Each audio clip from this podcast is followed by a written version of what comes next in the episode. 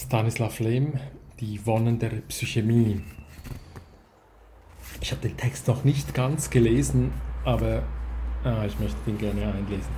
Also ich lese ihn aus Stanislav Lem, Die Entdeckung der Virtualität. Das ist äh, im Surkamp erschienen mit einem fürchterlichen Vorwort von Bernd Flessner ähm, 1996. Ich habe die dritte Auflage. Und der Text von Stanislav Lem ist zum ersten Mal in Deutsch 1974 im Inselverlag erschienen. Ähm, in Stanislav Lem, der Futurologische Kongress, Surkamp Taschenbuch 534. So. Also, und auf dieses Büchlein bin ich gekommen, weil ich dem Laszlo gesagt habe, dass ich unbedingt also Sprachgolem von Stanislav Lem lesen will noch einmal weiterlesen will, weiß der Geier. Das ist 1973. So, also wann jetzt Stanislav die Texte gemacht hat, weiß ich nicht. Also es sind die frühen 74er Jahre und der Text beginnt, deshalb habe ich jetzt umgestellt und gesagt, so, ich möchte den noch einmal einlesen.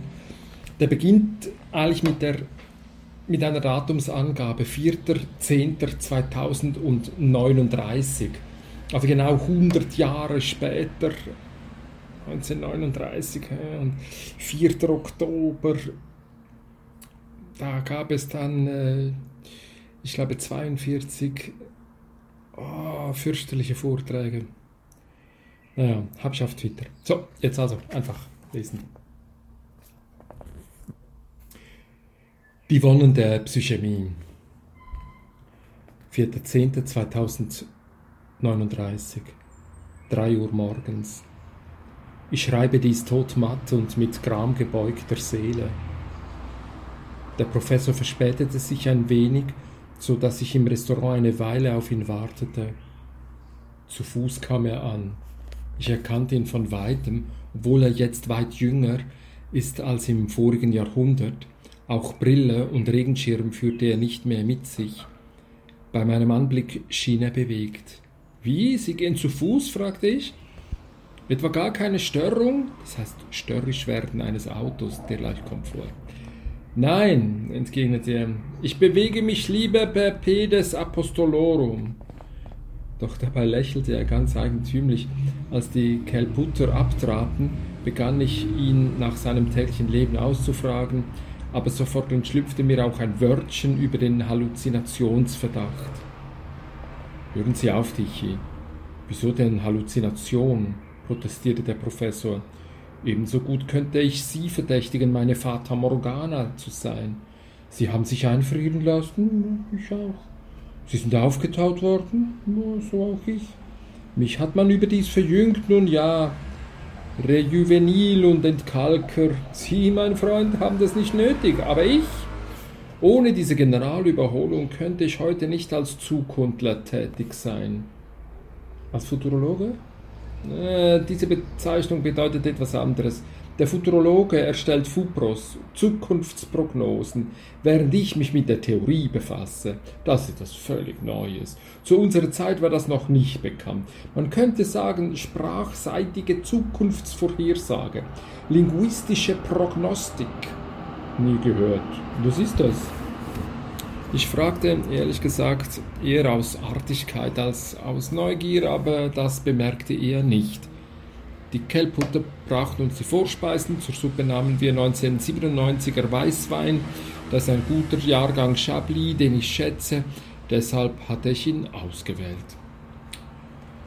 Die linguistische linguistisch orientierte Futurologie erforscht die Zukunft anhand der Umformungsmöglichkeiten der Sprache, erläuterte Trottel Rainer. Ich verstehe nicht. Der Mensch vermag nur das zu bemeistern, was er verstehen kann.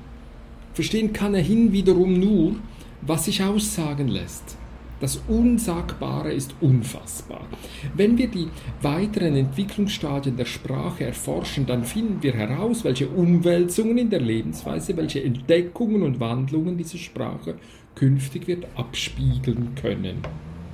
Sehr merkwürdig. Wie sieht das in der Praxis aus? Die Forschungen betreiben wir mit Hilfe der größten Computer, denn der Mensch kann nicht eigenhändig sämtliche Varianten ausprobieren.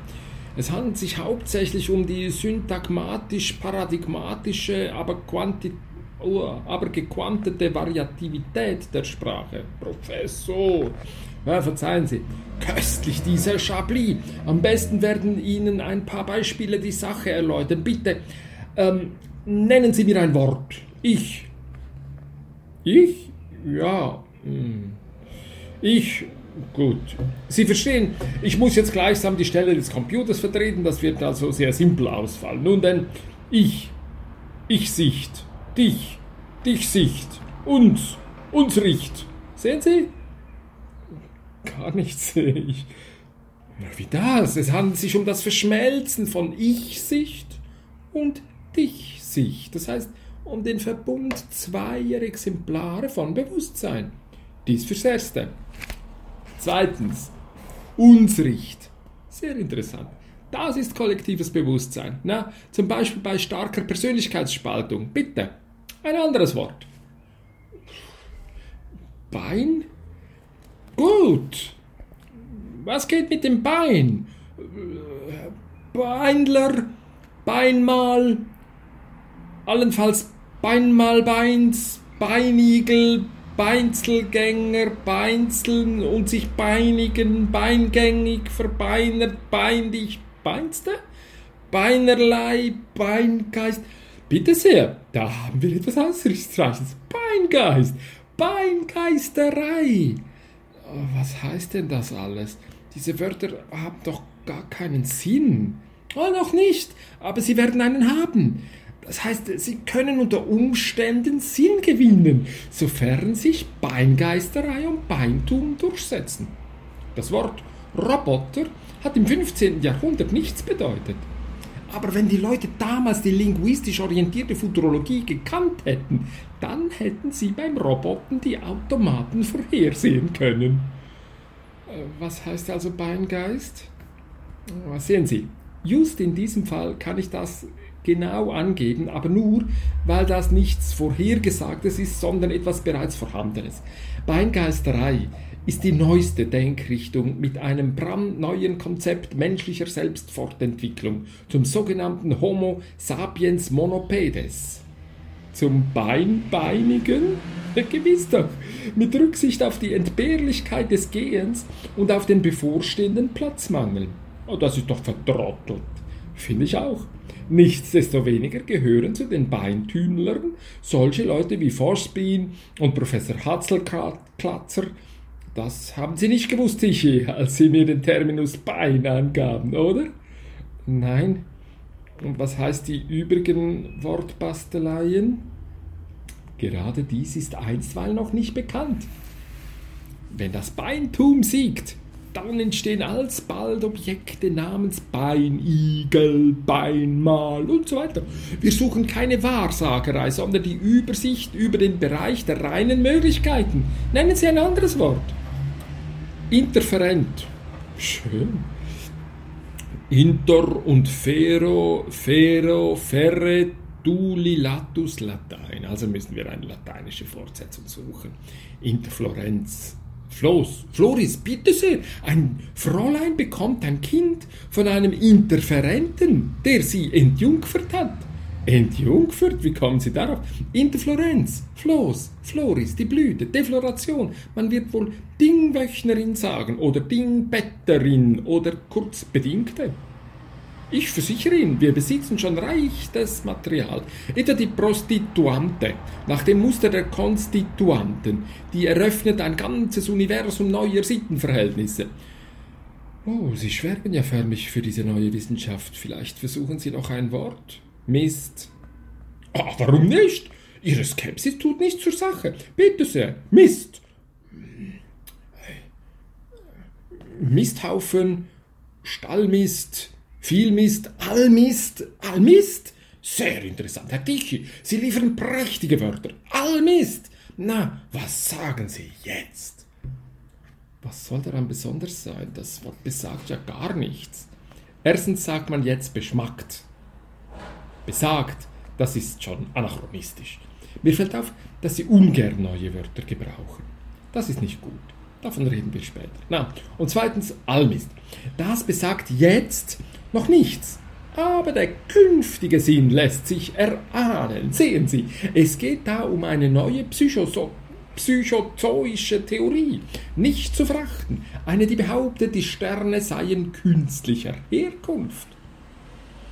Woher denn diese Idee? Aus dem Portal Mist. Es entwirft, das heißt, es suggeriert folgendes Bild.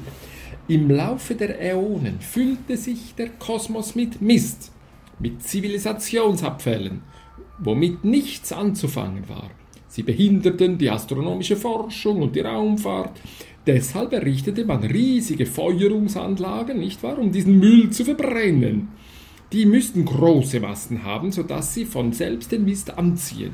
Der leere Weltraum wird allmählich gereinigt. Und so, mein Herr, ergeben sich die Sterne, eben diese Feuerstellen und die Dunkelwolken, nämlich der noch nicht beseitigte Mist. Wie? Sie meinen das ernst? Sie halten das für möglich? Der Kosmos, ein einziges Brandopfer von Mist? Aber Herr Professor,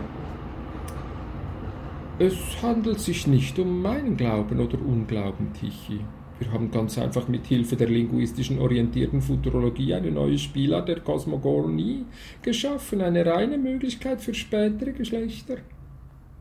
Wir wissen nicht, ob das irgendwer ernst nehmen wird. Tatsache bleibt, dass sich eine solche Hypothese artikulieren lässt. Bedenken Sie, wenn in den 20er Jahren linguistisch extrapoliert worden wäre, dann hätten sich schon damals aufgrund der Bomben die Bemben vorhersagen lassen.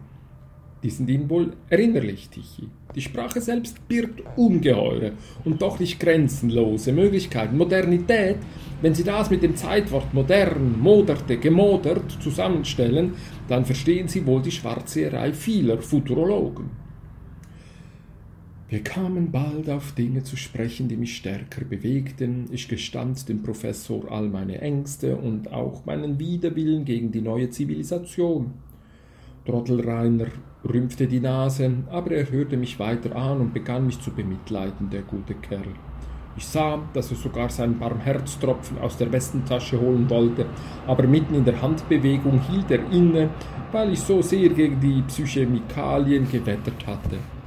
Zuerst setzte er jedoch eine strenge Miene auf. Tichy, um Sie steht es nicht gut. Ihre Kritik dringt gar nicht bis zum Kern der Sache. Den kennen Sie nicht. Und Sie vermuten ihn auch nicht. Prokrustix und die ganze übrige Psivilisation sind läppisch dagegen. Ich traute meinen Ohren nicht.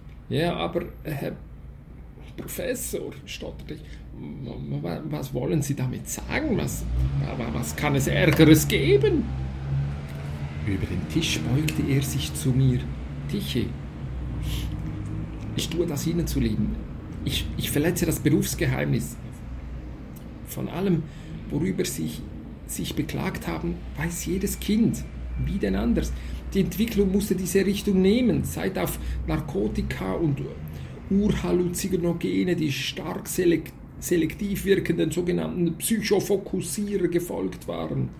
Doch der eigentliche Umschwung fand erst vor 25 Jahren statt, als die Maskone synthetisiert wurden. Das heißt, die, Hapu die die punktuellen Halluzinogene. Narkotika trennen den Menschen nicht von der Welt. Sie verändern nur sein Verhältnis zu ihr. Halluzinogene verwirren und verschleiern die ganze Welt. Sie, mein Bester, konnten sich davon ja selbst überzeugen. Die Maskone aber, die fälschen die Welt. Maskone, Maskone, sprach ich da. Das Wort kenne ich doch. Ha, Massenkonzentrationen unter der Mondkruste, solche Mineralverdichtungen. Was haben die damit zu tun? Ja, nichts. Weil nämlich das Wort jetzt etwas anderes besagt, will sagen beschmackt. Es kommt von Maske. Bei Eintritt ins Gehirn vermögen entsprechend synthetisierte Maskone jedes beliebige Objekt der Außenwelt so geschickt durch Scheinbilder zu verhüllen, dass die chemaskierte Person nicht weiß, was an dem Wahrgenommenen echt und was vorgetäuscht ist. Freund, wenn Sie einen Blick auf die Welt würfen, die uns wirklich umgibt, nicht auf diese durch Chemaskierung geschminkte, Sie wären entgeistert. Moment mal, was für eine Welt? Wo gibt es die? Wo ist sie zu sehen? Sogar hier, flüsterte er mir ins Ohr, nach allen Seiten ausspähend. Er setzte sich neben mich, reichte mir unter dem Tisch ein Glasfläschchen mit fest eingepasstem Korken und hauchte geheimtuerisch. Das ist Antich aus der Gruppe der Wachpulver, ein starkes Gegenmittel gegen Psychämie, ein Nitrodacylderivat des Bejotropins. Nicht erst die Anwendung, das bloße Mittragen gilt als Kapitalverbrechen. Bitte unter dem Tisch entkorken und einmal durch die Nase einatmen, aber nur einmal, so als schnuppern Sie an Ammoniak, na, so wie Riechsalze, dann aber, um Himmels Willen, beherrsch dich, halt an dich, denk dran. Mit bebenden Händen entkorkte ich das Fläschchen. Der Professor nahm es mir weg, als ich kaum den stechenden Manteldunst eingesogen hatte. In die Augen schossen mir reichlich Tränen. Als ich sie mit der Fingerspitze wegstreifte und die Lider abgewischt hatte, da verschlag, verschlug es mir den Atem. Der herrliche Saal mit Majolika-Wänden, Teppichen, Palmen, prunkvoll schimmernden Tischen und einem im Hintergrund postierten Kammerorchester, das uns zum Bratengang aufgespielt hatte, das alles war verschwunden. Wir saßen an einem nackten Holztisch in einem Betonbunker. Unsere Füße versanken in einer arg zerschlissenen Strohmatte. Musik hörte ich weiterhin, aber ich merkte nun, aber wie ich nun merkte, entströmte sie einem Lautsprecher, der an einem rostigen Draht hing. Die kristallschildernden Kandelaber hatten verstaubt kahle Glühbirnen Platz gemacht. Doch die grässlichste Wandlung auf dem Tisch doch die grässlichste Wandlung war auf dem Tisch vor sich gegangen. Das schneeige Tafeltuch war fort. Statt der Silberschüssel, worin auf knusprigem Brot das Rebhuhn geduftet hatte, stand vor mir ein Teller aus Steingut.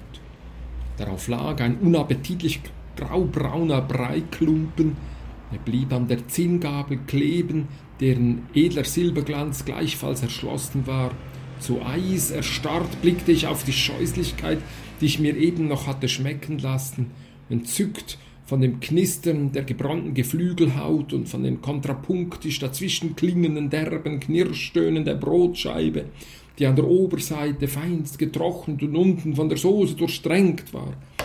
Was ich für die Wedel der Palme in einem nahen Kübel gehalten hatte, das waren in Wirklichkeit die Bänder der Unterhose eines Individuums, das zusammen mit drei anderen dicht über uns hockte, nicht auf einem Treppenabsatz, eher auf einem Wandbrett, so schmal und eng war das Gestell. Überall herrschte nämlich unerhörtes Gedränge. Die Augen wollten mir schier aus den Höhlen treten, als das entsetzliche Bild erzitterte und sich wieder zu verwischen begann, wie vom Zauberstab berührt. Die Hosenbändchen neben meinem Gesicht ergrünten und wurden wir zu blättrigen Palmenzweigen. Der Spüllichtheimer, der kaum drei Schritte entfernt zum Himmel stank, erglänzte dunkel und wurde zum reliefgeschmückten Palmentopf. Die schmutzige Tischplatte wurde weiß wie von erstem Schnee. Kristallene Gläschen blinkten auf, der pappige Brei nahm edle Bratenfarbe an, Ihm wuchsen Flügelchen und Keulen, wo sie hingehörten. Das Zinnbesteck erstrahlte in echtem Silber und ringsum schwirrten Kellnerfrecke. Ich blickte auf meine Füße, das Stroh verwandelte sich in Perser. Die Welt des Luxus hatte mich wieder. Schwer keuchend starrte ich auf die üppigen Rebhuhnbrust, unfähig zu vergessen, was sich darunter tarnte. Erst beginnen Sie die Wirklichkeit zu erfassen, flüsterte Trottel Rainer vertraulich. Er sah mir ins Gesicht, als befürchtete er eine allzu heftige Reaktion meinerseits. Und bedenken Sie, dass wir in einem Lokal der Extraklasse weilen. Wenn ich nicht im Voraus Ihre etwaige Entweihung in Betracht gezogen hätte, dann wären wir in ein Restaurant gegangen, dessen Anblick Ihnen vielleicht den Verstand verwirren könnte. Wie? Also, es gibt noch Ärgere? Ja, unmöglich. Seien Sie versichert, wir haben Hier haben wir wenigstens echte Tische, Stühle, Teller, Besteck. Anderswo liegt man auf vielstöckigen Pritschen und frisst mit den Fingern aus Eimern, die ein Förderband vorüberschiebt. Auch das, auch das Futter unter der Rebhuhnmaske ist dort lange nicht so nahrhaft. Was ist das? Ja, nichts Giftiges, Dichi. Bloß ein Extrakt aus Gras und Futterrüben in gechlortem Wasser aufgeweicht und zusammen mit Fischmehl vermahlen. Meist fügt man Knochenleim und Vitamine hinzu und befettet den Teig mit synthetischem Schmieröl, damit er im Schlund nicht stecken bleibt. Sie haben doch wohl den Geruch bemerkt. Äh, hab ich. Und ob? Ja, eben. Professor, bei Gottes Barmherzigkeit, was ist das? Sagen Sie es mir, ich beschwöre Sie. Absprache, Verrat, ein Plan, um die ganze Menschheit auszurotten, eine teuflische Verschwörung. Warum nicht gar, Tichy, werden Sie mich, werden Sie nicht dämonisch? Das ist einfach eine Welt, worin weit über 20 Milliarden Menschen leben. Mein Lieber, haben Sie den heutigen Herald gelesen? Die pakistanische Regierung behauptet, in, diese, in der diesjährigen Hungerkatastrophe seien nur 79.000 Menschen umgekommen. Die Opposition spricht von 6 Millionen. Wenn sich in einer solchen Welt Chablis, Rebhühner, Frikasse, in Bernays Sauce, die letzten Rebhühner sind vor einem Vierteljahrhundert ausgestorben, diese Welt ist ein Leichnam, freilich in bestem Zustand, denn sie wird ja fortwährend mit Geschick mumifiziert, anders gesagt, wir haben diesen Todesfall maskieren gelernt. Warten Sie.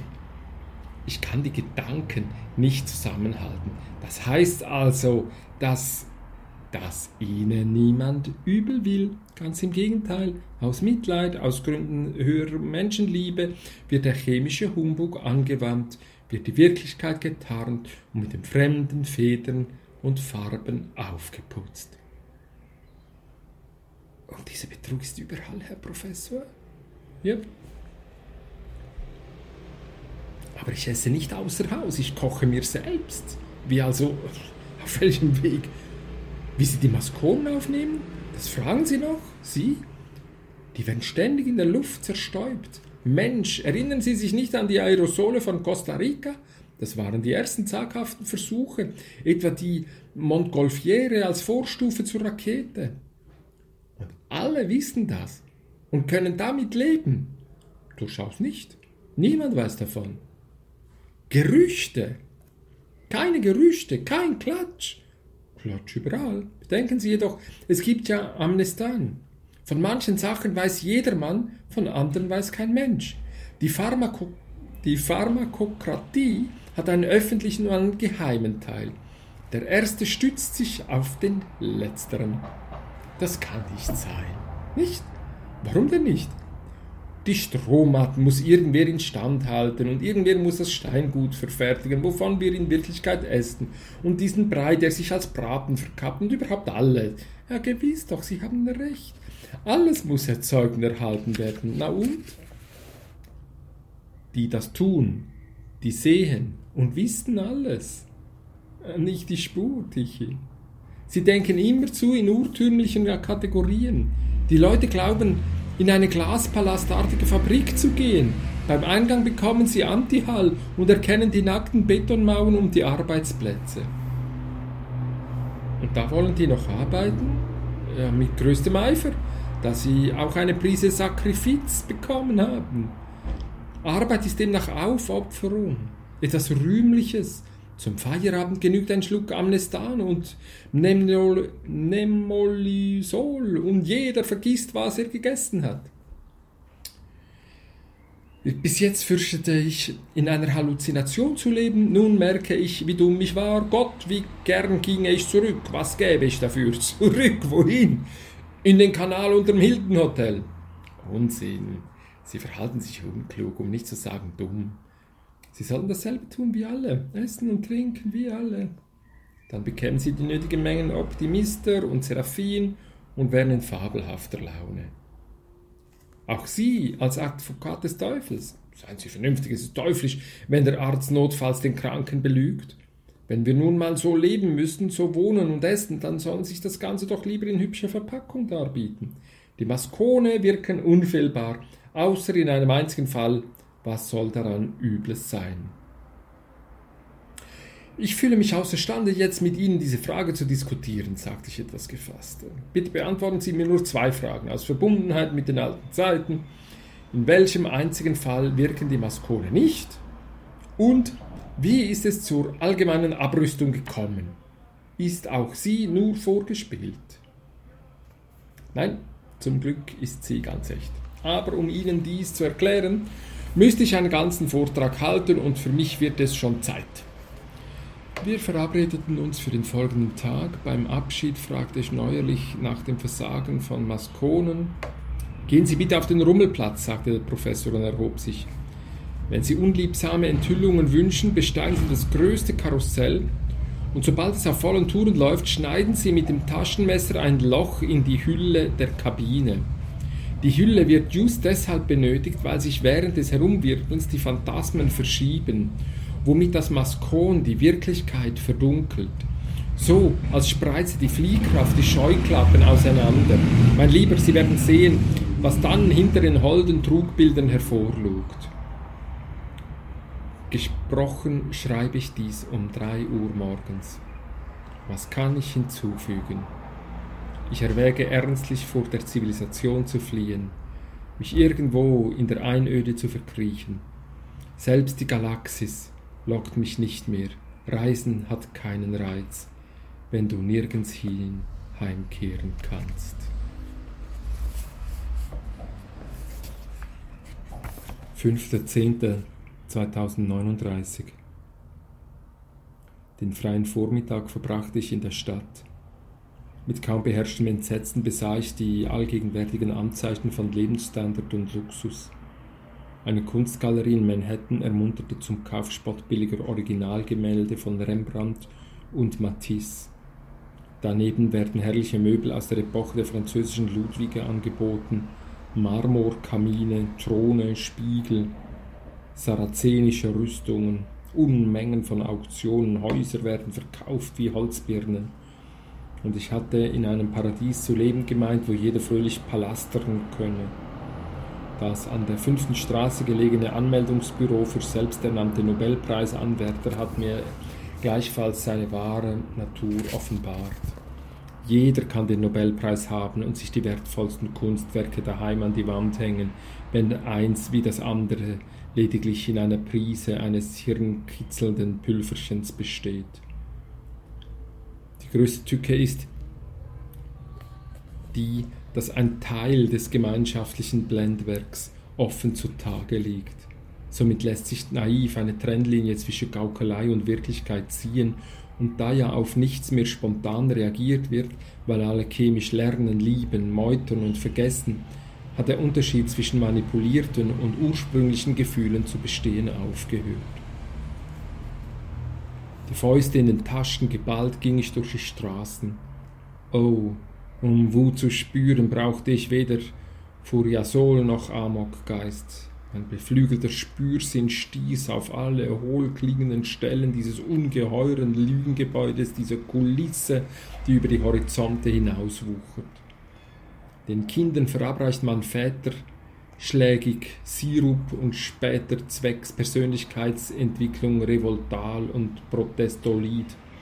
Und dann, um den entfachten Feuergeist zu bezähmen, Sordin und Integrin. Polizei ist nicht vorhanden, wozu auch? Es gibt ja Knaster. Verbrecherische Gelüste stillt Procrustics Incorporation. Nur gut, dass ich die Theo, Theo Bauchläden bis jetzt gemieden habe, denn auch die führen nichts als ein Sortiment Glau glaubentreibender und Knabenspender Präparate, Bußpillen, Beccatol, Absolvian, sogar heilig kannst du werden, mittels Sanctocanonisol, warum auch nicht Allah Muslimin, Doppelbuthazen, Cosmasyl mit Nirvan, Theokontactol, Endzeitzäpfchen und Nekrinsalbe stellen dich in die vorderste Reihe im Tal Josephat. Den Rest besorgt mit Zucker und verschlucktes Resurrektol. Himmel, Herrgott, noch einmal Paradisiaca für Frömmler, Belzeban und Hellur für Masochisten. Mit Mühe verkniff ich mir den Sturm auf ein am Weg liegendes heiliges Offizium, wo das Volk andächtig niederkniete und Unmengen von Genuflektol in sich hineinschnupfte. Ich musste mich zurückhalten, um nicht mit Amnestan behandelt zu werden. Alles nur das nicht. Ich fuhr zum Rummelplatz. In der Tasche drehten die verschwitzten Finger das Klappmesser. Das Experiment misslang, da sich die Hülle der Kabine als äußerst fest erwies, offenbar aus Hartstahl. Die Mietzimmer, die Trottelreiner bewohnte, lagen an der fünften Straße. Er war nicht daheim, als ich pünktlich dort ankam. Doch er hatte sich für seine etwaige Verspätung im Voraus entschuldigt und mir den Funkschluss zum Funktor gegeben. Ich trat also ein und setzte mich an den Schreibtisch des Professors. Da türmten sich Fachzeitschriften und beschriebenes Papier. Aus Langeweile oder eher um in den geistigen Eingeweihten die brennenden Unruhe zu bezähmen, guckte ich Trottelsheimer's Notizen. Allmist, Dingböchnerin, Dingselbalg, Andrio. Ah. Er hatte also das Sitzfleisch dazu, die Ausdrücke dieser seinen schrulligen Futurologie niederzuschreiben. Umfruchterei, Eintropf, Austropf, meistbürtig. Nun ja, vermutlich im Zuge der Bevölkerungsexplosion.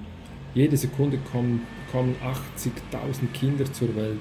Oder 800.000, ah, auch schon egal. Denkler, Denkster, Denksel, Dachtel, Hauptgedanke bzw. Deichseldenksel, gedeichselt und gedachselt. Und damit gab er sich ab. Professor, du, hier und dort geht die Welt zugrunde, wollte ich rufen. Plötzlich blinkte etwas unter den Papieren hervor. Antihall. Jenes Fläschchen, den Bruchteil einer Sekunde lang zögerte ich, dann entschloss ich mich, beroch es vorsichtig und blickte das Zimmer an. Seltsam. Es hatte sich kaum verändert. Es hatte sich kaum verändert. Die Bibliothekenschränke, die Regale mit den Informationspillenordnern, alles blieb wie es gewesen war. Nur der riesige holländische Kachelofen in der Ecke, der mit dem satten Glanz seiner Reliefkachel das Zimmer verschönt hatte, war in ein Kanonenöfchen verwandelt, dessen durchgebrannte Blechrohre in einem Mauerloch versank. Ringsherum war der Fußboden schwarz angesenkt. Hastig stellte ich Fla die Flasche weg, wie auf frischer Tat ertappt, denn im Vorzimmer funkte es und Trottelreiner trat ein. Ich erzählte ihm vom Rummelplatz. Der Professor wunderte sich, bat mich, das Taschenmesser vorzuzeigen, nickte, griff zum Fläschchen, schnupperte daran und gab es an mich weiter. Statt des Mesters erblickte ich ein morsches Aststückchen. Ich schaute wieder dem Professor ins Gesicht. Irgendwie bekümmert, nicht so selbstsicher wie am Vortag, legte er eine Aktenmappe voll Kongress-Lutschbonbons auf den Schreibtisch und seufzte. Sie müssen verstehen, Tichy, das Um sich greifen der Maskone wird bislang nicht durch besondere Bosheit verursacht. Um sich greifen? Was heißt das nun wiederum? Vieles, was vorigen Monat oder voriges Jahr noch real war, muss durch Vorspiegelungen ersetzt werden, weil die echten Stücke bereits unerreichbar sind, erläuterte der Professor von einem, der, von einem anderen Gedanken bedrückt, der ihm sichtlich keine Ruhe lässt. Vor einem Vierteljahr bin ich auf diesem Karussell gefahren. Aber ob es noch dort ist? Ich möchte nicht Gift darauf nehmen. Vielleicht wird Ihnen beim Kauf einer Eintrittskarte eine Portion Karussellduns oder Luna Parkin auf dem Zerstäuber verpasst. Das wäre im Übrigen sinnvoll, weil wesentlich billiger. Ja, Tichy, das reale Besitztum der Menschheit schrumpft mit beängstigender Beschleunigung dahin. Bevor ich hier einzog, war ich in Neuen Hilton, aber ich gestehe, dort konnte ich nicht leben.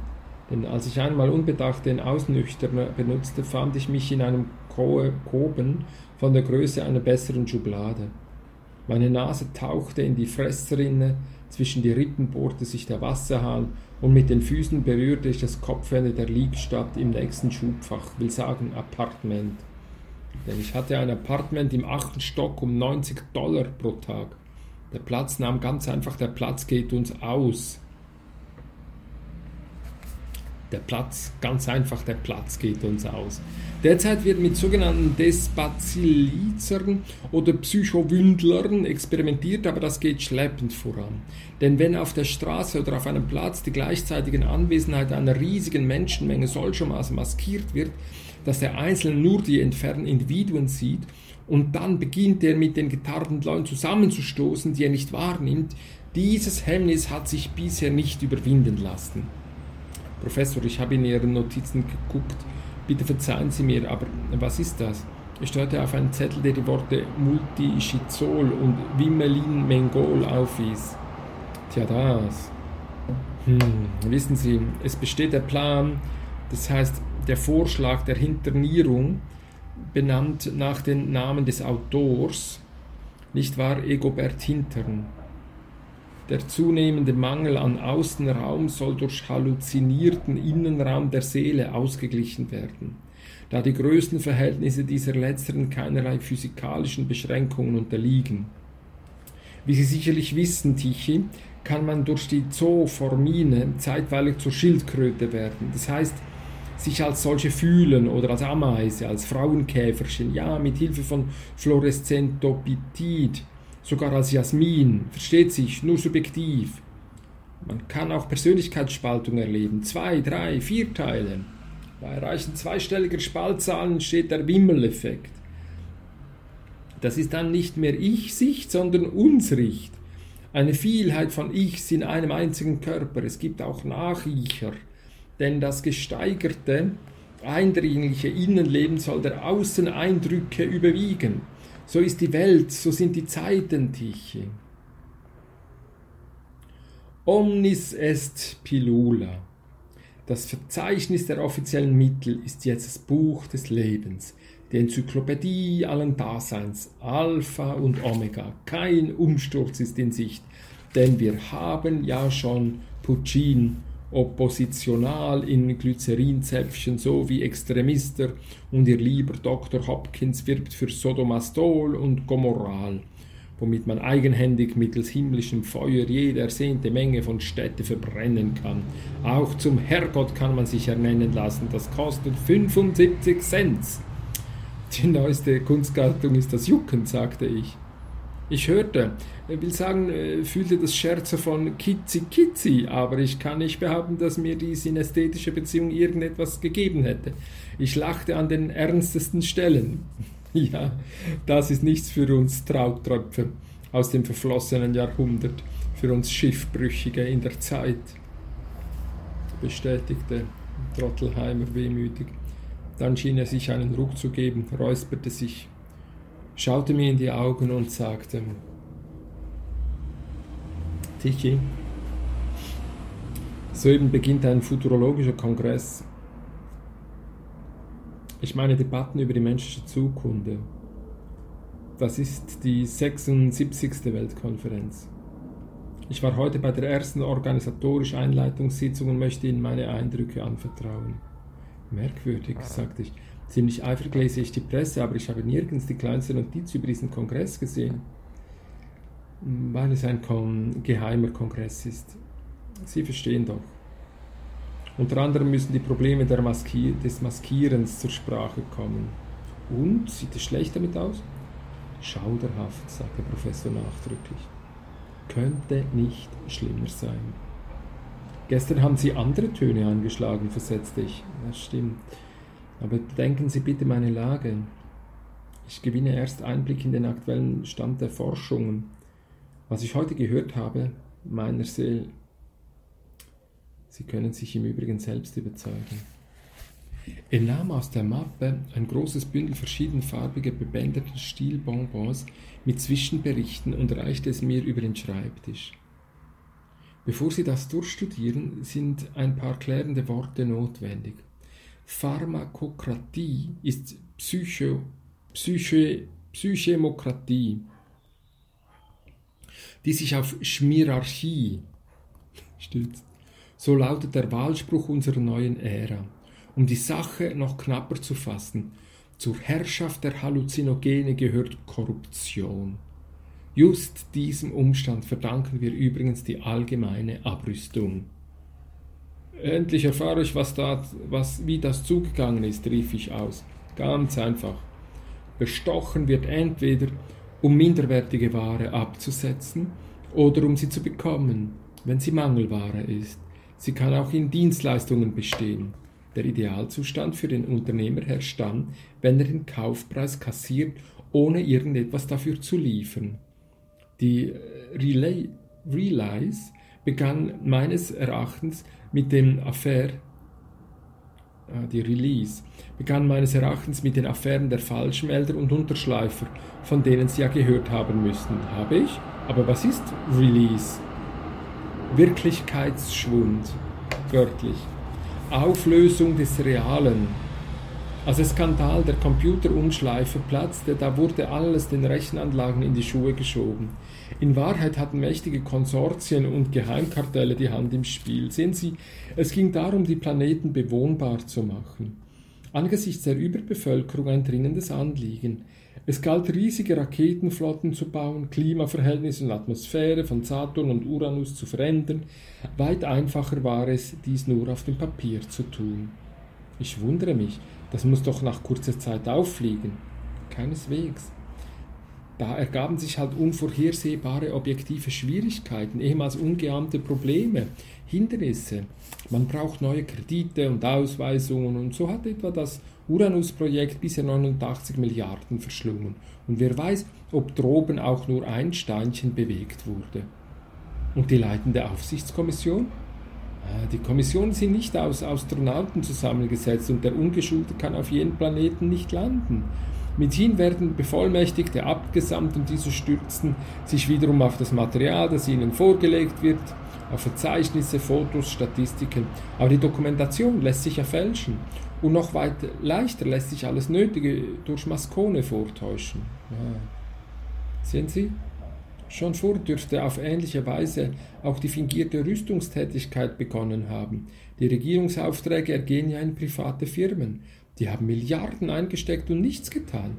Das heißt, sie erzeugen allerdings Lasergestütze, Abschussanlagen, Anti-Anti, Anti, Anti-Raketen, jetzt haben wir die sechste Generation, fliegende Panzer, sogenannte U-Tasten, aber alles nur punktuell. Wie bitte? Halluzinatorisch, mein Bester. Wozu nach Kernwaffentests, wenn man Fungalo-Pastillen hat? Was ist das? Pastillen, die bewirken, dass man nach dem Einnehmen einen Atompilz sieht. Und so ging es weiter. In Kettenreaktionen, wozu noch Soldaten ausbilden. Im Mobilmachungsfall bekommen sie Drillpillen. Auch die Führerausbildung lohnt sich nicht. Dafür sorgen Strategien, Generalat, Taktil, Ordol. Wer wird sich mit dem Clausewitz quälen? Pulver macht euch zu Generälen. Können Sie diesen, kennen Sie diesen Spruch? Nein. Weil dieses Präparatgarnituren geheim sind. Zumindest nicht zum Vertrieb zugelassen. Auch Truppenlandungen sind überflüssig. Es genügt, über den Unruheherd ein geeignetes Maskon zu zerstäuben und die Bevölkerung erblickt landende, landende Fallschirmjägereinheiten, Marineninfanterie, Panzer. Ein echter Panzer kostet fast eine Million Dollar, ein halluzinierter etwa 100, 100 Hundertstel Cent pro Betrachter. Dieser Wert heißt Panzerkopfindex. Ein Panzerkreuzer kostet ein Viertel Cent. Das gesamte Waffenarsenal der Vereinigten Staaten ließ sich heute auf ein einziges Lastauto verladen. Tankon, Cadaveron, Bonbon, fest, flüssig, gasförmig. Dem Vernehmen nach gibt es sogar ganze Invasionen von Marschungeheuern als entsprechend zurechtgemixtes Pülverchen. Alles in Form von Maskonen. Versteht sich. Die echte Armee wurde somit entbehrlich. Verblieben ist nur ein wenig Luftwaffe und auch dies ist fraglich. Wozu auch? Das war ein lawinenhafter Prozess, verstehen Sie. Es ließ sich nicht mehr anhalten. Dieses ganze Geheimnis der Abrüstung. Im Übrigen nicht nur der Abrüstung, haben Sie die heurigen neuen Modelle von Cadillac, Dodge und Chevrolet gesehen? Ja, die sind recht schön. Der Professor reicht mir das Fläschchen. Bitte sehr, gehen Sie zum Fenster und begucken Sie diese feinen Autos. Ich neigte mich über das Fensterbrett. Durch die Straßenschlucht, die ich vom elften Stockwerk aus betrachtete, glitt ein stromglänzender Kraftwagen, deren Dächer und Scheiben in der Sonne blitzten. Ich hob das geöffnete Fläschchen an die Nase, zwinkerte, bis die Tränen abgeschüttelt waren und vertiefte mich in einen ungewöhnlichen Anblick. leere Luft in den brusthoch angehobenen Händen halten, wie Kinder, die Chauffeur spielen. Trabanten auf der Fahrbahn, Kolonnen von Wirtschaftstreibenden. Während die Beine hastig vorwärts zappelten, waren die Oberkörper zurückgebogen, als stemmten sie sich gegen nachgiebig weiche Polstersitze. Dann und wann zeigten sich in den geschlossenen Reihe dieser Renner ein einsam qualmendes Auto. Als die Wirkung des Mittels abklang, erzitterte das Bild und glich sich wieder aus, und aus der Vogelschau sah ich wie zuvor den glitzernden Strom weißer, gelber, smaragdfarbener Autodächer majestätisch durch Manhattan fließen. Ein Albtraum, sagte ich mit Nachdruck. Aber immerhin ist der Friede gesichert. Pax urbi et orbi. Das wiegt vielleicht alles auf. Nun ja, versteht sich, die Sache hat nicht nur schlechte Seiten. Die Zahl der Infarkte ist erheblich zurückgegangen, denn diese Langstreckenläufe sind ein prächtiges Fitnesstraining. Andererseits mehren sich Lungenemphyseme, Herzerweiterungen, Krampfadern. Nicht jeder hat das Zeug zum Marathonläufer. Also deshalb haben Sie kein Auto, rief ich einsichtsvoll. Der Professor lächelte nur ein schiefes Lächeln. Ein Mittelklassewagen kostet heute kaum 450 Dollar, sagte er. Aber verglichen mit den Herstellungskosten, die bei einem Achtel Cent liegen, ist es ziemlich gesalzen. Die Anzahl realtätiger Menschen verringert sich rasend schnell. Die Komponisten stecken Honorare ein und zahlen den Auftraggebern Schmiergelden. Dem Publikum, das zur Uraufführung in die Philharmonie kommt, wird melotropes Konzertan unter die Nase gerieben. Moralisch gesehen schmutzig, sagte ich. Aber ist das im gesellschaftlichen Maßstab sehr schädlich? Ja, bislang noch nicht. Im Übrigen hängt die Bewertung vom Blickwinkel ab.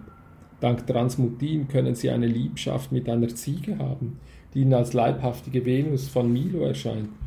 Die Stelle wissenschaftlicher Arbeiten und Debatten vertreten Kongressine und Deko Dekongressine. Und dennoch gibt es im Leben einen gewissen Mindestbedarf, der sich nicht durch Scheinbilder decken lässt. Wir müssen irgendwo wirklich wohnen, irgendetwas äh, essen, irgendetwas atmen. Jedoch die Release verzehrt ein reales Tätigkeitsfeld nach dem anderen. Überdies besteht eine beängstigende Hochflut von Nebenerscheinungen. Sie erfordern den Einsatz von Dehalluzinen, Neosupermaskonen und Fixinen. Der Erfolg ist zweifelhaft. Was sind das für Sachen? Dehalluzinine sind neue fertige, Fertigpräparate, die vortäuschen, es wäre nichts vorgetäuscht. Anfangs wurden sie nur bei Geisteskranken angewendet, aber eine zunehmende Anzahl von Menschen misstraut der Echtheit der eigenen Umwelt. Amnestane helfen nicht gegen Gesichts, Ge, Gesicht, Gesichte, Geschichte. Das sind übereinander geschichtete sekundäre Geschichten, verstehen Sie? Na, und wenn Sie einer einbildet, er bildet sich ein, dass er sich nichts einbildet, oder umgekehrt. Das ist ein typischer Problemkreis der sogenannte hochbautechnische oder endstöckige zeitgenössische Psychiatrie. Doch am gefährlichsten sind diese neuen Maskone. Sehen Sie, das Übermaß an Präparaten schädigt die Organismen. Den Leuten fällt das Haar aus, Ohren verhornen, Rattenschwänze schwinden. Wachsen, wollten Sie wohl sagen. Nein, schwinden. Schon seit 30 Jahren haben alle Menschen Rattenschwänze. Das war die Folge des Orthographiens. Für die blitzartige Lernbarkeit des Schreibens musste dieser Preis bezahlt werden. Unmöglich, Professor, ich bin oft am Strand. Niemand hat einen Rattenschwanz. Ah, Sie kindliches Gemüt. Rattenschwänze werden mit Antiratocaudol maskiert. Das hin wiederum Zahnzerfall und Nagelschwärzung verursacht, die ihrerseits maskiert werden. Natürlich, schon Milligramme eines Maskons sind wirksam, aber insgesamt nimmt jeder Mensch pro Jahr rund 190 Kilogramm zu sich. Leicht einzusehen, wenn man bedenkt, dass Wohnanlagen vorgetäuscht werden müssen, Getränke, Speisen, die Artigkeit der Kinder, die Höflichkeit der Beamten, wissenschaftliche Entdeckung, der Besitz von Rembrandts und Klappmessern, Raumflügen, Überseereisen und eine Million von sonstigen Dingen. Gäbe es kein Arztgeheimnis, so wüssten alle Bescheid. Jeder zweite Einwohner von New York ist scheckig, hat auf dem Rücken grünliches Borstenwuchs und an den Ohren Stacheln. Ferner infolge des ständigen Galoppierens Plattfüße und einen Lungenemphysem, nebst Herzerweiterung. Dies alles muss verborgen werden.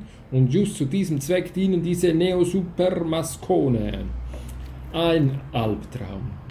Und es gibt keinerlei Abhilfe.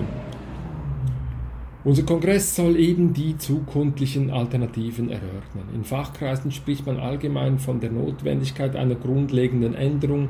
Derzeit verfügen wir über 18 Projekte. Der Erlösung? Äh, auch so lässt sich das nennen. Vielleicht nehmen Sie Platz und lutschen die Materialien durch. Aber ich hätte auch eine Bitte an Sie in einer heiklen Sache. Für Sie tue ich, was Sie wünschen. Gut, ich zähle darauf. Sehen Sie, von einem Kollegen, einem Chemiker, habe ich Proben zweier neuer Synthetisierstoffe bekommen, beide aus der Gruppe der Wachpulver oder Ausnüchterer. Er hat sie mir mit der Morgenpost geschickt. Er schreibt mir, Trotten Rainer nahm einen Brief vom Arbeitstisch, mein Präparat sei kein echtes Wachpulver. Dasselbe, das auch Sie versucht haben, Tichy. Er schreibt wörtlich, um von vielen Krisenerscheinungen das Augenmerk der Sachsichtigen abzulenken, liefert ihnen vorsätzlich und böswillig die Bundespsych, das heißt die Bundesstelle für Psychoformierung, falsche Halluzination, Halluzinationslöscher, versetzt mit Neomaskonen. Da komme ich nicht mit. Die Wirkung ihres Präparates habe ich doch an mir selbst erfahren. Und was sind die Sach Sachsichtige? Träger einer hohen gesellschaftlichen Funktion, zu denen auch ich gehöre. Sachsichtigkeit umfasst das Recht und die Möglichkeit von Wachpulvern Gebrauch zu machen, zwecks Einsicht in den wahren Sachverhalt. Irgendjemand hat ihn zu, irgendjemand hat ihn zu kennen, das liegt doch wohl auf der Hand. Allerdings. Nun zu diesem Mittel. Mein Freund nimmt an, es hebe zwar die Wirkung älterer, längst eingeführter Maskone auf, doch beseitige es nicht alle und schon gar nicht die neuesten, diese hier. Der Professor hob das Fläschchen hoch. Das wäre also kein Ausnüchtern, sondern ein tückisch entworfenes und, und als Ausnüchter getarntes Maskon, das heißt ein Wolf im Schafspelz. Wozu aber, wenn doch notwendig ist, dass jemand weiß, notwendig im allgemeinen Sinn, wenn, wenn man das Gemeinwohl als Ganzes ins Auge fasst, nicht jedoch unter dem Blickwinkel der Einzelinteressen diverser Politiker, Körperschaften, sogar Bundesorgane. Wenn es schlechter steht, als es für uns Sachsichtige aussieht, dann möchten die gern, dass wir keinerlei Alarm schlagen. Deshalb haben sie dieses Mittel zurechtgemacht, so wie einstmal leicht auffindbare Geheimfächer in alten Möbeln angebracht wurden. Der Suchende sollte sich mit dem ersten Fund zufrieden geben und nicht weiter nach den echten Verstecken stöbern, die weit geschickter getarnt waren. Ah, jetzt verstehe ich. Was kann ich für Sie tun?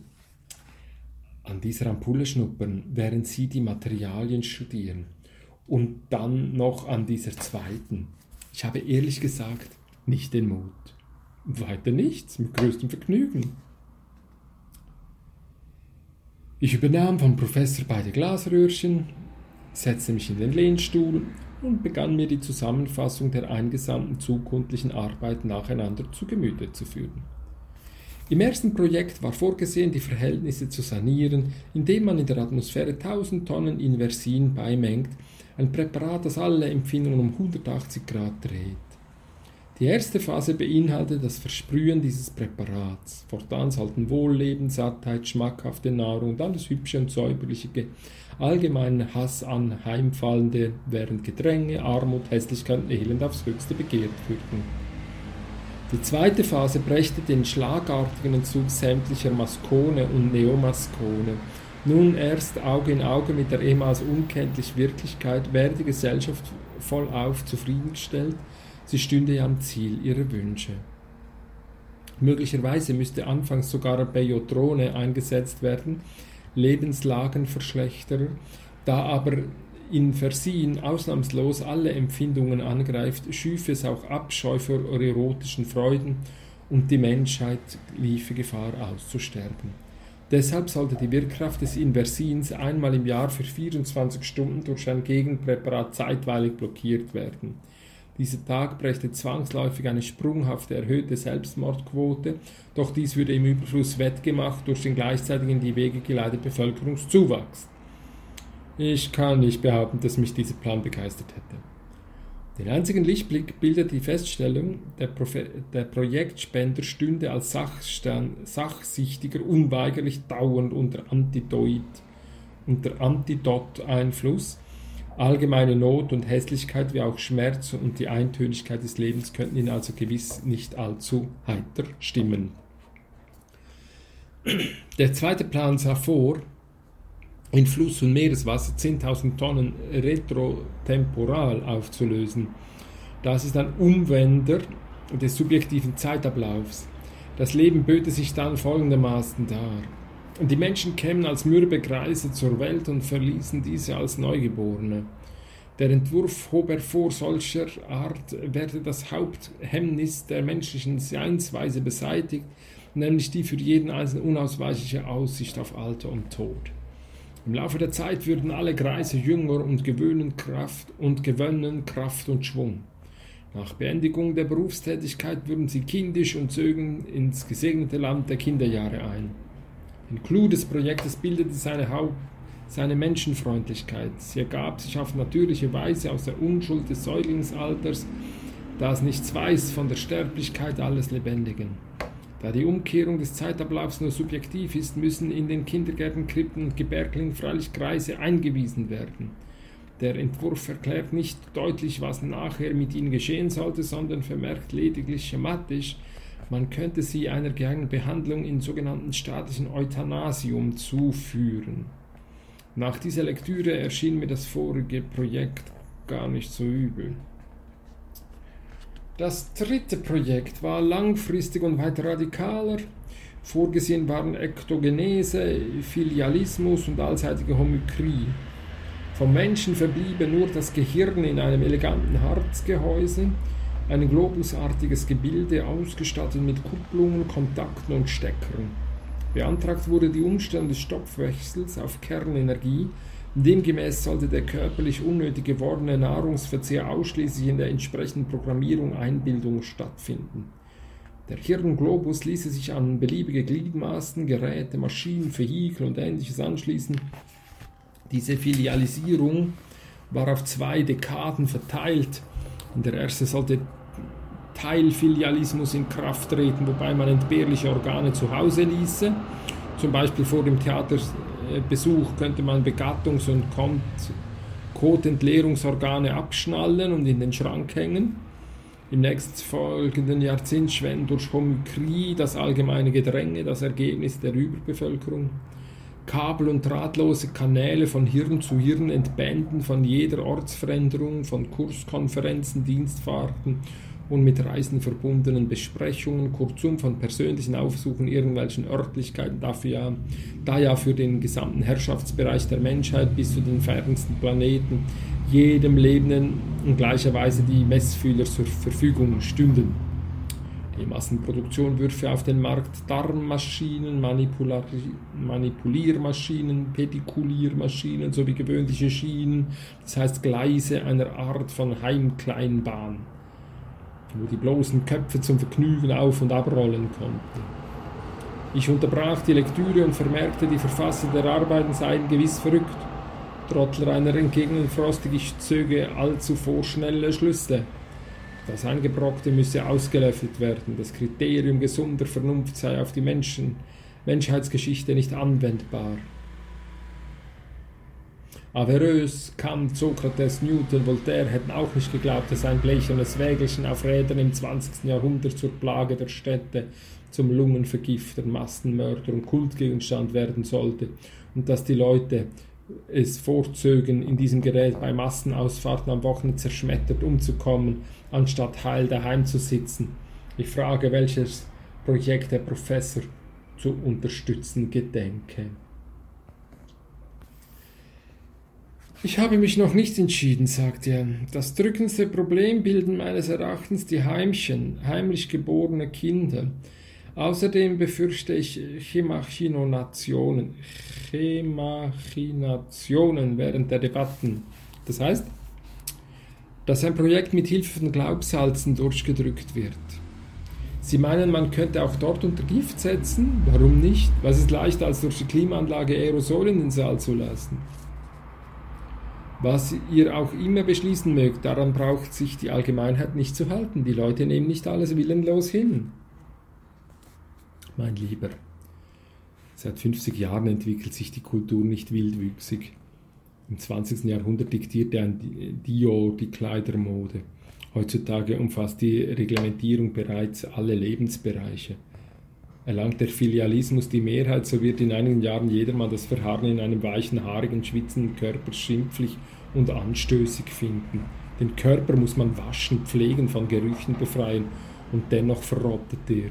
Gegen der, hingegen in der Filialkultur, da kannst du dich aus den schönsten Wunderwerken der Ingenieurkunst zusammenschnallen. Welche Frau möchte nicht silberne Halogenlichter statt der Augen, teleskopartig vorspringende Brüste, Engelsflügel, Waden mit Ausstrahlung, Fersen, die bei einem bei jedem Schritt melodische Klänge von sich geben. Wissen Sie was? sagte ich, verduffen wir. Raffen wir Sauerstoffvorräte und Proviant zusammen und verkriechen wir uns in die Rocky Mountains, Professor. Sie erinnern sich doch an die Hilton-Kanäle. Haben wir es dort nicht schlecht gehabt? Haben wir es dort etwas schlecht gehabt? Der Professor schien zu zaudern. Sie sprechen im Ernst, begann er. Wahrlich nicht mit Vorbedacht hob ich das Glasröhrchen an die Nase, das ich immer noch zwischen den Fingern hielt. Ich hatte es völlig vergessen. Von dem stechenden Geruch kamen mir die Tränen. Ich nieste einmal ins andere und als die Augen wieder öffnete, hatte sich das Zimmer verändert.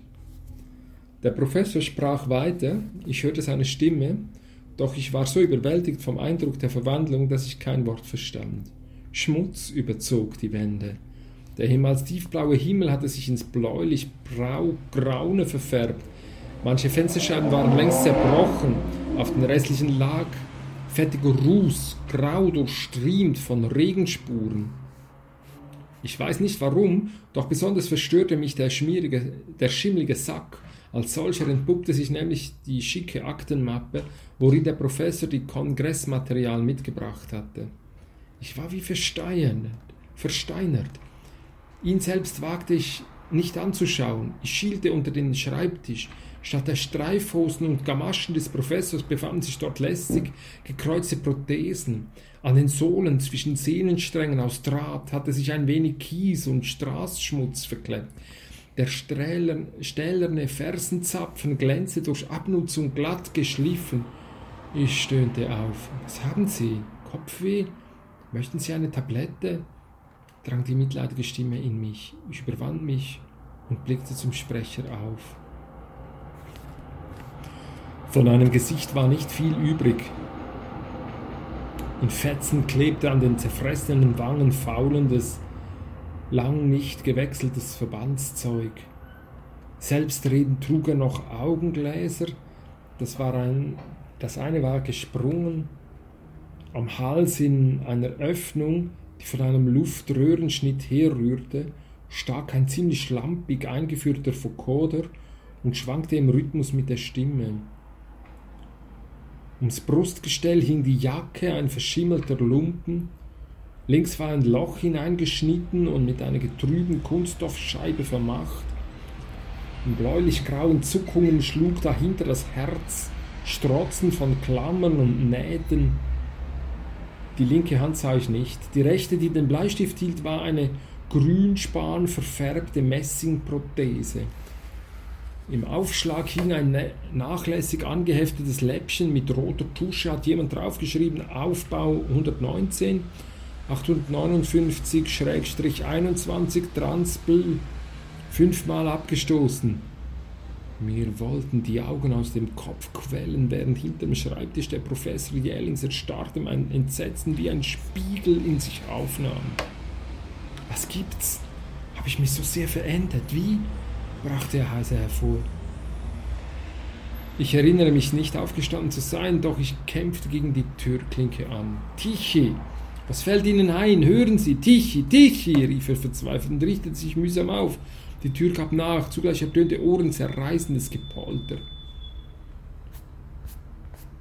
Professor Trottel, Trottelreiner hatte sich allzu heftig bewegt und das Gleichgewicht verloren, sodass er umkippte, umkippte und unter knöcherigem Rasteln aller seiner verdrahteten Halterungen auf dem Fußboden auseinanderfiel.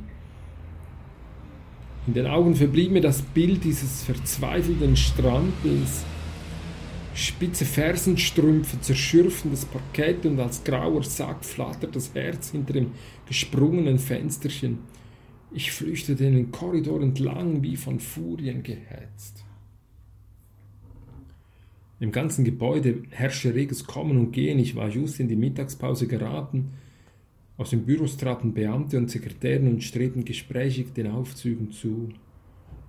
Ich mischte mich ins Gedränge vor einer offenstehenden Fahrschachtür. Aber da kein Lift kam, guckte ich endlich in den Schacht und begriff, warum sich das Phänomen der Kurzatmigkeit so allgemein verbreitet hatte. Das Ende des längst abgerissenen Seils baumelte lose herab und am lotrechten Maschengitter des Schachtkäfigs kletterten alle mit effischer Gewandtheit, die von langjähriger Übung zeugte. Sie klommen dem Dachcafé entgegen, heiter plaudern, obwohl ihnen per perlender Schweiß die Stirn betaute. Ich zog mich unauffällig zurück und lief die Treppe hinab, die um den Schacht voll geduldige Kletterer eine Schraubenbahn, Schraubenbahn beschrieb. Einige Stockwerke tiefer bremste ich ab, noch immer strömten Leute aus allen Türen.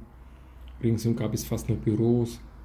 In einer Mauernische schimmerte ein offenes straßenseitiges Fenster. Hier blieb ich stehen, zupfte zum Schein meinen Anzug zurecht und schaute in die Tiefe. Anfangs entdeckte ich nichts Lebendiges in dem Gewühl auf den Gehwegen, aber ich hatte bloß die Passanten nicht gleich erkannt.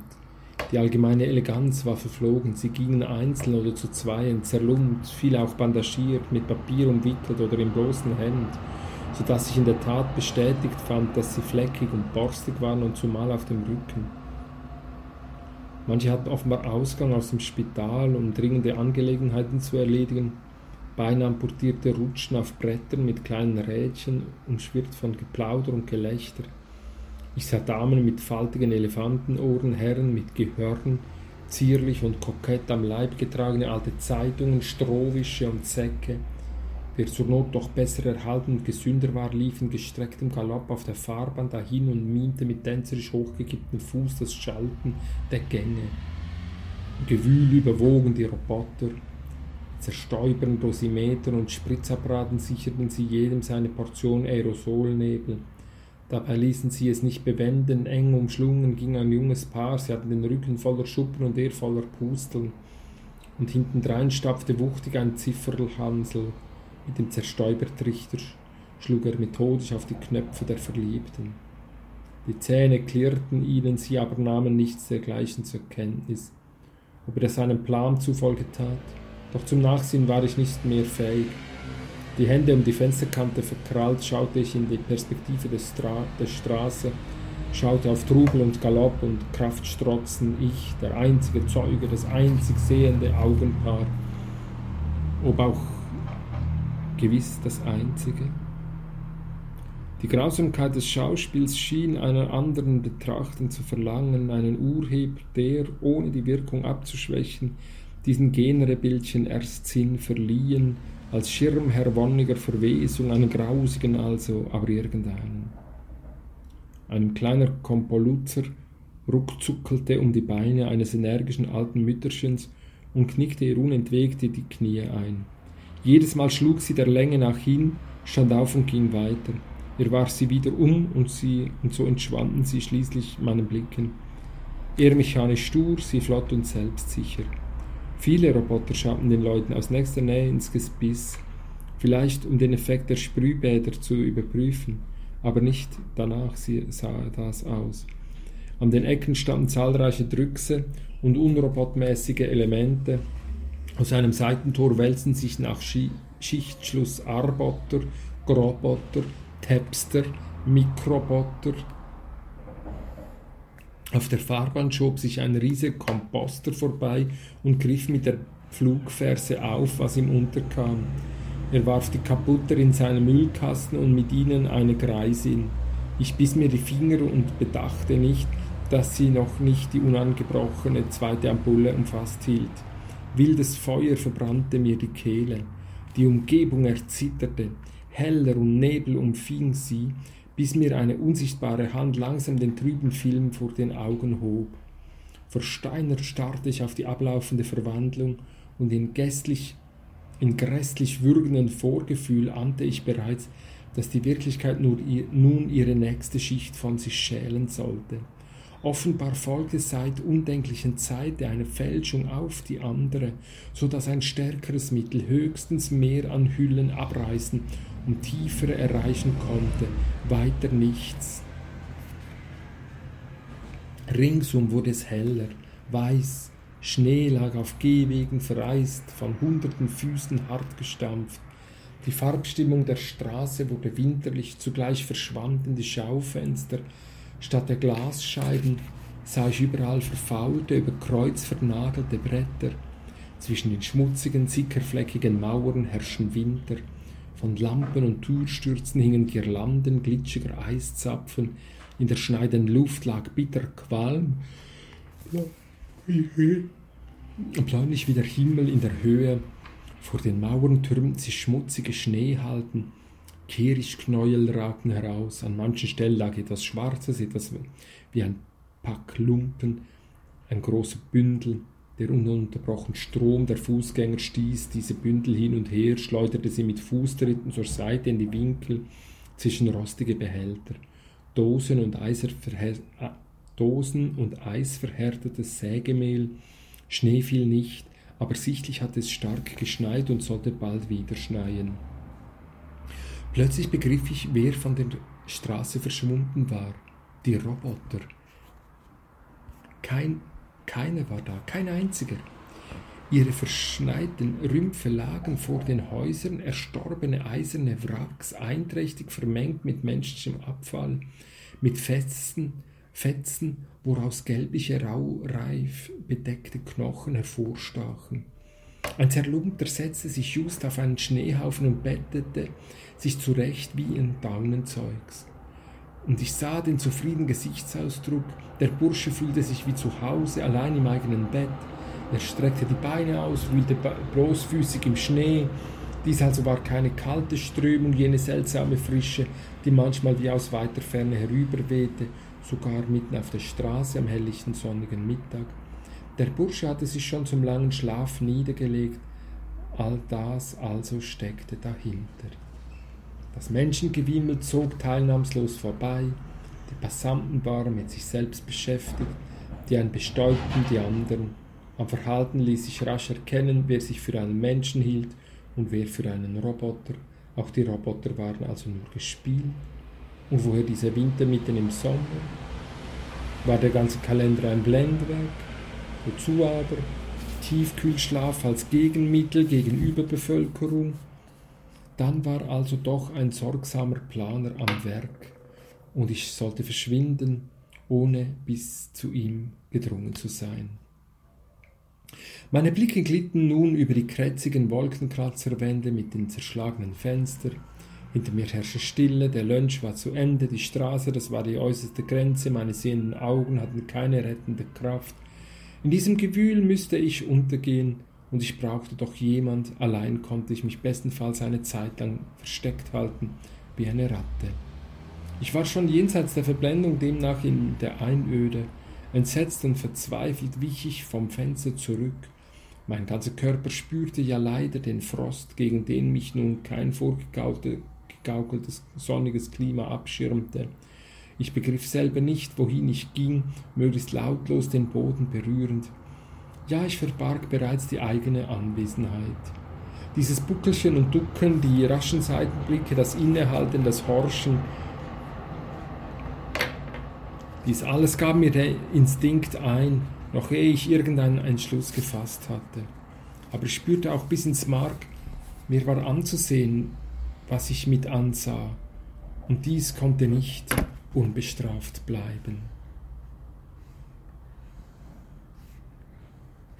Ich ging durch den Korridor des sechsten und des fünften Stockwerks. Zu Trottelreiner konnte ich nicht zurückkehren. Die Hilfe, die er brauchte, hätte ich ihm sowieso nicht geben können.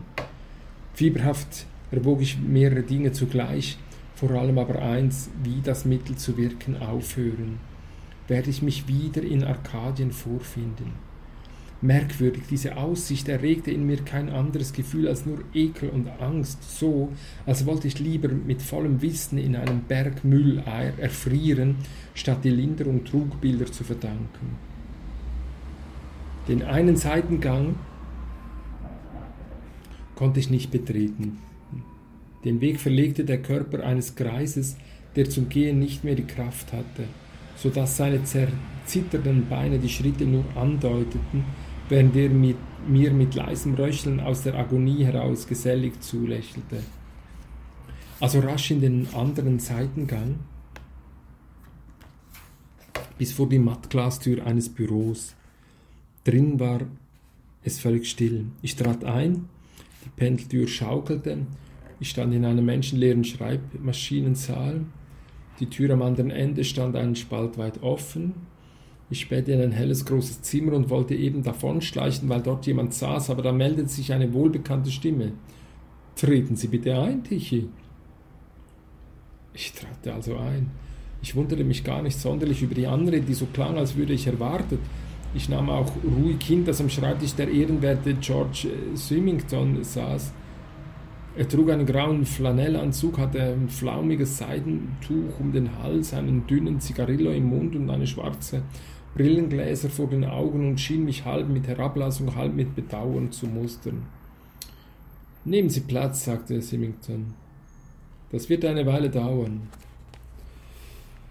Ich setzte mich. Dieses Zimmer mit unversehrten Fensterscheiben bildete eine Oase von Reinlichkeit und Wärme inmitten des allgemeinen Zerfalls. Keine Spur von eisigem Zugwind oder angewehtem Schnee, ein Tablett, dampfter schwarzer Kaffee, ein Aschenbecher, ein Diktiergerät. Und über Symingtons Kopf hinweg sah ich ein paar Farbfotos an der Wand hängen, weibliche Akte. Unversehens und einigermaßen unsinnig knüpfte sich daran der Gedanke, dass auf den abgebildeten Körper keine Flechte wuchere. Das haben Sie nun davon, sagte Symington nachdrücklich. Und dabei können Sie sich nicht beklagen, die beste Pflegerin, der einzige Sachsichtige im ganzen Staat, alle haben Ihnen zu helfen versucht. Sie aber, Sie wollten auf eigene Faust nach der Wahrheit stochern. Ich? begann ich, seine Worte hatten mich völlig verwirrt, aber ehe ich mich fassen und auf diese Worte einstellen konnte, fuhr, ich, fuhr er auf mich los. Bitte nur nicht lügen, dazu ist es zu spät. Sie sind sich wohl ungehört pfiffig vorgekommen, wenn Sie so mit Ihren Klagen hausieren gingen, mit dem Verdacht einer Halluzination, Kanal, Hotelratten, Aufsitten, Satteln. Mit solchen plumpen Finden wollten sie sich behelfen. Die schienen ihnen gut genug. So dumm kann wirklich nur ein Tautropf sein. Ich hörte ihm zu und vergaß den Mund zu schließen. Blitzschnell begriff ich, jede Gegendarstellung musste vergeblich sein, weil mir Symington sowieso nicht glaubte. In meiner echten Zwangsvorstellung sah er ein zielgerichtetes Manöver. Auch mit jenem Gespräch, mit äh, jener Einführung in die Geheimnisse der Firma Procrustix Incorporation hat er also nichts anderes bezweckt, als mich auszuhorchen. Deshalb gebrauchte er die Worte, die mich damals so grässlich überrascht hatten. Vielleicht betrachtete er sie als geheime Erkennungszeichen. Für wen? Für eine Verschwörung gegen die Chemie? Meine private Angst vor der Halluzination erschien ihm als taktische Finte. Ja, es war wirklich zu spät dazu, ihm dies alles zu erklären und zumal da die Karten aufgedeckt lagen. Sie haben hier auf mich gewartet, frage ich. Versteht sich. Mitsamt Ihrem Tatendrang wurden Sie von uns die ganze Zeit hindurch am Gängelband geführt. Wir können nicht zulassen, dass unverantwortliche Gegenbewegungen die herrschende Ordnung gefährden. Der sterbende Greis im Korridor, durchblitzelte es mich, auch er war Teil jener Schranken, die mich hierher äh, leiten halfen. Nett, diese Ordnung, sagte ich. Und der Chef sind Sie, oder? Mein Kompliment. Ihre Sticheleien sparen Sie sich gefälligst für einen besseren Anlass, knurrte er. Ich hatte es fertiggebracht, ihn zu verletzen. Er war erbost. Sie haben immerzu nach dem Urquell des Dämonischen gesucht, Sie Tautröpfchen, Sie Friergemüse aus dem vorigen Jahrhundert. Den gibt es aber nicht. Ich stille Ihre Neugier. Der existiert nicht, verstehen Sie? Wir narkotisieren die Zivilisation, denn sonst ertrügen sie sich selbst nicht. Deshalb darf sie nicht geweckt werden, und auch Sie, mein Herr, werden deshalb zu ihr zurückkehren. Ihnen droht keine Gefahr. Das ist ja nicht bloß schmerzlos, sondern auch wohltuend. Wir haben es wesentlich schwerer, denn eurem Wohl zuliebe müssen wir Nüchternheit bewahren. Also Sie tun das aus purer Selbstentäußerung? versetzte ich. Sehr wohl, ich verstehe. Gewiss ein Opfer für die Sache der Allgemeinheit. Wenn Sie auf die furchtbare Freiheit des Denkens Wert legen, entgegnete er frostig, dann rate ich Ihnen, spotten Sie nicht, verkneifen Sie sich die dummen Sticheleien, womit Sie höchstens früher um diese Freiheit bringen. Womit Sie sich höchstens früher um diese Freiheit bringen. Sie haben mir also noch etwas zu sagen, höre ich? In diesem Augenblick bin ich außer Ihnen der einzig sehende Mensch im ganzen Staat. Was trage ich im Gesicht, fügte er rasch hinzu, um mich festzunageln. Eine dunkle Brille? Demnach sehen Sie dasselbe wie ich, sagte er. Der Chemiker, der die Mittel an Trottelreiner weitergegeben hat, ist schon in, der, schon in den Schoß der Allgemeinheit heimgekehrt und hegt keinerlei Zweifel. Niemand darf welche haben. Begreifen Sie das nicht? Moment mal, sagte ich, mir scheint, Sie legen wirklich Wert darauf, mich zu überzeugen. Warum eigentlich? Weil kein Sachsichtiger ein Dämon ist, entgegnete er. Angesichts der Sachlage sind wir machtlos, in die Enge getrieben. Wir müssen mit den Karten spielen, die uns das gemeinschaftliche Schicksal in die Hände gedrückt hat. Wir spenden Ruhe, Heiterkeit und Erleichterung auf die einzige noch verbliebene Art. Wir halten in Schwebe, was ohne uns in allumfassende Agonie versinken müsste. Wir sind die letzten Stützen dieser Welt, ihr Atlant. Da sie nun einmal zugrunde gehen muss, bleibt dafür zu sorgen, dass sie nicht leidet. Lässt sich die Wahrheit nicht ändern, so muss sie verhüllt werden. Das ist die letzte Wohltätigkeit, die letzte noch menschliche Pflicht. Also lässt sich ganz gewiss nichts mehr ändern. Wir schreiben das Jahr 2098, sagte er. 69 Milliarden amtlich bescheinigter Menschen und sicherlich rund 26 Milliarden Illegale. Die mittleren Jahrestemperaturen ist um 4 Grad gesunken. In 15, 20 Jahren wird hier ein Gletscher sein. Wir können der Verreisung nicht vorbeugen, wir können sie nicht verhindern, wir können sie nur verbergen. Ich war immer der Ansicht, in der Hölle müsse Frost herrschen, sagte ich. Ihr bemalt also Ihre Tür mit hübschen Ornamenten? Genau, antwortete er. Wir leisten den letzten Samariterdienst. Jemand muss von diesem Platz aus zu Ihnen sprechen. Dieser Mensch bin zufällig ich. Ich entsinne mich. Ege Home, sagte ich. Aber Moment mal, ich begreife, worauf Sie hinaus wollen. Sie wollen mich Ihr Amt schätzen lehren, das eines endzeitlichen Narkotiseurs. Wenn kein Brot mehr da ist, Narkose für die Leidenden. Nur weiß ich nicht, wozu meine Bekehrung gut sein soll, wenn ich sie ohnehin gleich wieder zu vergessen habe. Sagen Sie, warum plagen Sie sich mit der Vernunftsgrund ab, wenn die bereitgehaltenen Mittel gut sind. Sind sie gut? Na, dann schnell ein paar Tropfen Glaubsalzlösung, ein Spritzer in die Augen, und ich werde jedes Wort begeistert akzeptieren. Sie selbst aber werde ich achten und verehren. Sichtlich glauben Sie nicht recht an den Wert einer solchen Kur. Warum fänden Sie sonst so viel Spaß an gewöhnlichem altmodischen Geschwätz und Wortgedresch?